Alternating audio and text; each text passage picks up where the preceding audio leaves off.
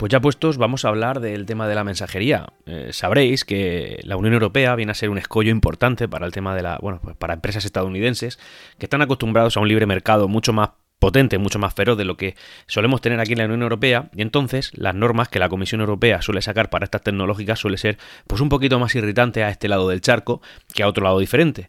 Y en este caso vamos a hablar concretamente del tema de la interoperabilidad entre plataformas de mensajería, que viene todo redactado dentro de un proyecto de ley de la Unión Europea para que esto se ponga en vigor pues a, lo más pronto posible, posiblemente en el año 2022. Eh, a través de esta nueva normativa, lo que pasaría es que las plataformas de mensajería grandes, pues tipo, pues ya sabéis, eh, WhatsApp, Telegram, eh, incluso podríamos Facebook Messenger, tendrían que hacerse compatibles con las, con las empresas de mensajería pequeñitas que así lo solicitasen. Que vamos, básicamente serían todas porque por su propio interés así iba a ser. Esto es curioso porque lo mencioné en un. Esto lo quiero ya de ciencia o ficción hace ya pues, bastantes capítulos. Seguro que Ángel os podría concretar un poquito más. Pero bueno, en cualquier caso, sí que yo lo propuse y, oye, pues esta normativa viene a darme la razón. No es que yo sea un visionario, lógicamente, ni es que esto sea una patente, pero es verdad que lo dije y, oye, eso, eso queda ahí en mi, en mi debe. ¿Y por qué esto la saca ahora la Unión Europea? Bueno, pues porque yo creo que simplemente ha imperado el sentido común. Como bien sabéis, pues desde que tenemos el tema de Internet en los móviles, esto se ha segmentado mucho, es decir, se ha, eh, se ha separado mucho. Es decir, oye, tú usas iMessage, yo uso, por ejemplo, Telegram, otro usa WhatsApp y al final, para poder comunicarnos entre nosotros, tenemos que estar teniendo las mismas aplicaciones cuando eso no es así. Por ejemplo, la, tasa, que, la tasa de penetración que tiene iMessage es relativa, es pequeñita dentro de nuestro país, yo hablo desde España, básicamente pues porque es una plataforma que, eh, perdón, es, una, es un sistema de mensajería que está en una única plataforma, en este caso iOS. O por ejemplo también podemos hablar de los mensajes RCS, que es una tecnología que venía a sustituir ¿no? al SMS, es la evolución del SMS, pero que en realidad solamente se ha, eh, ha calado entre algunos y no todos los dispositivos Android que hay en el mercado hoy en día. Y esto al final nos lleva a un problema que el SMS tenía solucionado. Y es que para yo poder hablar con alguien que solo usa iMessage, tengo que tener esa aplicación. Pero oye, qué casualidad, es que yo a lo mejor no tengo iPhone y el otro sí, y eso no es posible. Sí que es verdad que hay algunas plataformas como Facebook, como, eh, perdón, como Facebook Messenger, como Telegram, como Signal, como WhatsApp, que son eh, multiplataforma. Pero bueno, la realidad es esa, la realidad es que al final pues tienes que estar con esa molestia. Y si uno tiene un móvil con menos características o menos potencia, por ejemplo el sistema operativo Kaios, bueno, pues a lo mejor es que no puedo tener Telegram y no puedo hablar contigo. ¿Y por qué no mandar un SMS? O la evolución del mismo, un RCS, que todos lo podamos recibir. Y al final, pues hacer verdaderamente global el tema de las comunicaciones, no solamente un poco segmentado.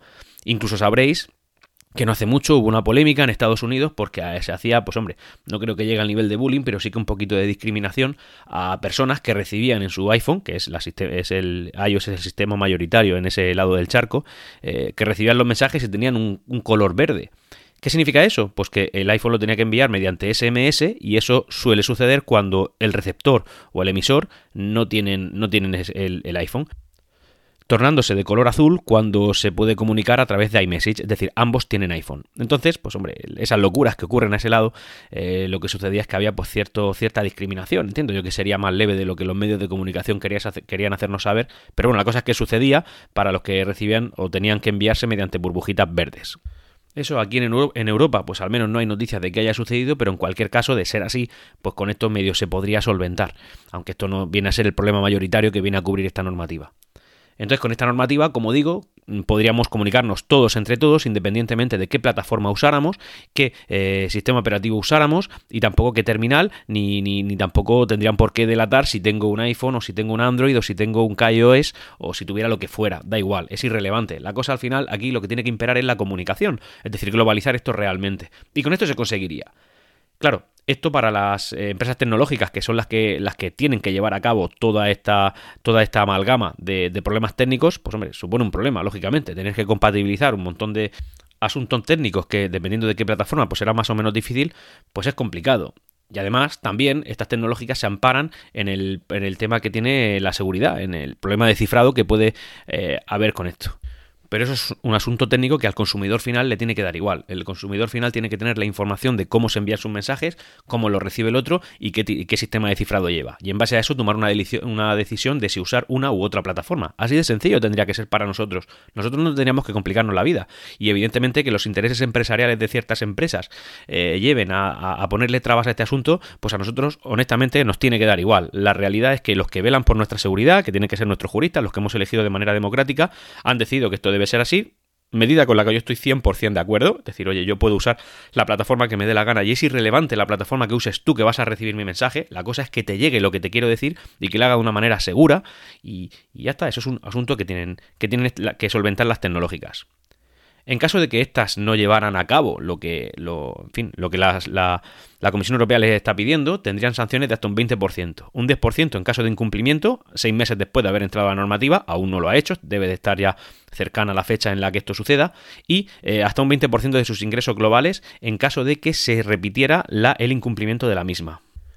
Lógicamente, y tras esta noticia, que para nosotros, yo creo que para el consumidor final es tremendamente beneficioso, pues bueno, pues han salido puristas de, ciertas eh, aplicaciones de mensajerías, no voy a nombrar cuáles, pero bueno, en cualquier caso, gente defensora de manera acérrima, yo diría que hasta irracional, de, lo, de su propio sistema de mensajería, como si esa empresa que te da un poquito a cambio de mucho fuera, fuera suya. Es decir, al final nosotros lo que tenemos que hacer es disfrutar de, la mejor aplicación, de la que más cosas te dé, de la que más seguridad te proporcione y no defender las cosas de manera irracional como tantos muchos en el mundo de la tecnología hemos hecho en alguna ocasión, incluso algunos hacen, siguen haciendo y defendiendo esas empresas como si el dinero les fuera en ello. No, somos consumidores, posiblemente de, esas empresas, las grandes, las que ya conocemos todos, no seamos solamente un consumidor, sino que seamos un producto. El consumidor será la empresa que les vende la publicidad que de una manera u otra llega gracias a la información que sacan de ti y tú lo que tienes que hacer es simplemente asegurarte de que esos sistemas eh, funcionen bien, usarlos de una manera lógicamente responsable, eh, de intentar disfrutarlos y ya está, no le debemos nada a nadie.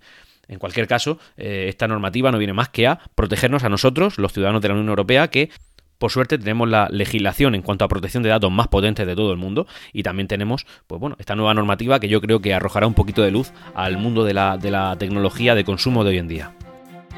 Y hasta aquí, ya puestos. Nos leemos en los canales de Discord de Ciencia o Ficción y en Twitter en Ya Puestos Pod.